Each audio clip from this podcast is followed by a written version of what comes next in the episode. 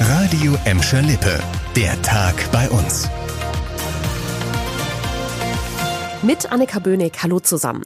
Historischer Tag heute im Gelsenkirchener Hans-Sachs-Haus. Nach der Kommunalwahl hat sich zum ersten Mal der neu gewählte Stadtrat getroffen. Mit 88 Mitgliedern ist der Rat so groß wie noch nie und außerdem steht zum ersten Mal eine Frau an der Spitze. Oberbürgermeisterin Karen Welge durfte heute ihre erste Ratssitzung leiten.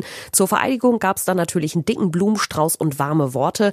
Tobias Hauswurz war für uns bei der Gründungssitzung des Gelsenkirchener Rates dabei. Der Ratssaal ist pickepacke voll mit Plexiglasscheiben voneinander getrennt, sitzen die acht 88 neuen Stadtverordneten auf ihren Plätzen. Gerade wurde die neue Oberbürgermeisterin Karin Welge vereidigt und auch ihre Antrittsrede hat sie danach gehalten. Jetzt werden dann noch ihre Stellvertreter gewählt und inhaltlich wird dann heute nicht mehr viel passieren. Nach der konstituierenden Sitzung heute finden in diesem Jahr noch zwei weitere Ratssitzungen statt. In denen soll es dann unter anderem um den Gelsenkirchener Haushalt gehen. In Gladbeck sind die ersten beiden Ratssitzungen schon durch. Dafür hat die Stadt im Moment ganz andere Sorgen. Im Wittringer Wald geht das große Buchensterben um. Die Bäume sind von einem Pilz befallen, der sich bis zu den Ästen durchfrisst. Dadurch drohen die teils tonnenschweren Äste abzufallen. Für Spaziergänger oder Fahrradfahrer natürlich lebensgefährlich. Die ersten 50 Buchen mussten schon sicherheitshalber gefällt werden. Und Ralf Sonnenberg vom Zentralen Betriebshof in Gladbeck befürchtet, dass das erst der Anfang ist. Wir haben natürlich das Problem, dass der Wittringer Wald sehr stark aus Buchen besteht und dieser Buchenbestand letztendlich auch komplett gefährdet ist.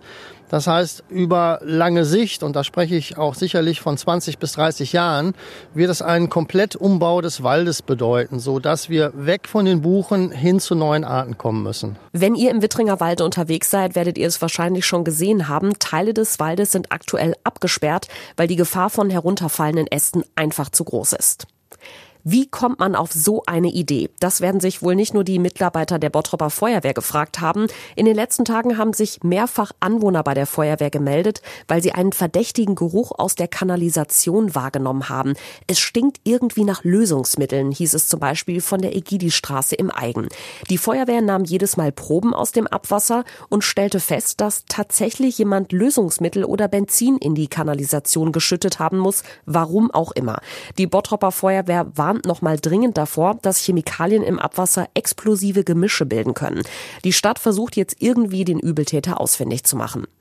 Tja, und das ist wirklich nicht der Traumjob des Jahres. Schalke-Trainer Manuel Baum muss nicht nur eine Niederlage nach der anderen irgendwie erklären. Jetzt werden auch die Personalsorgen auf Schalke immer größer. Es gibt einen weiteren Corona-Fall in der Bundesligamannschaft. Laut Verein hat der betroffene Spieler auch Symptome. Er sei aber vorsorglich zu Hause geblieben, schon bevor das Testergebnis da war. Alle anderen Testergebnisse in der Mannschaft waren laut Schalke negativ.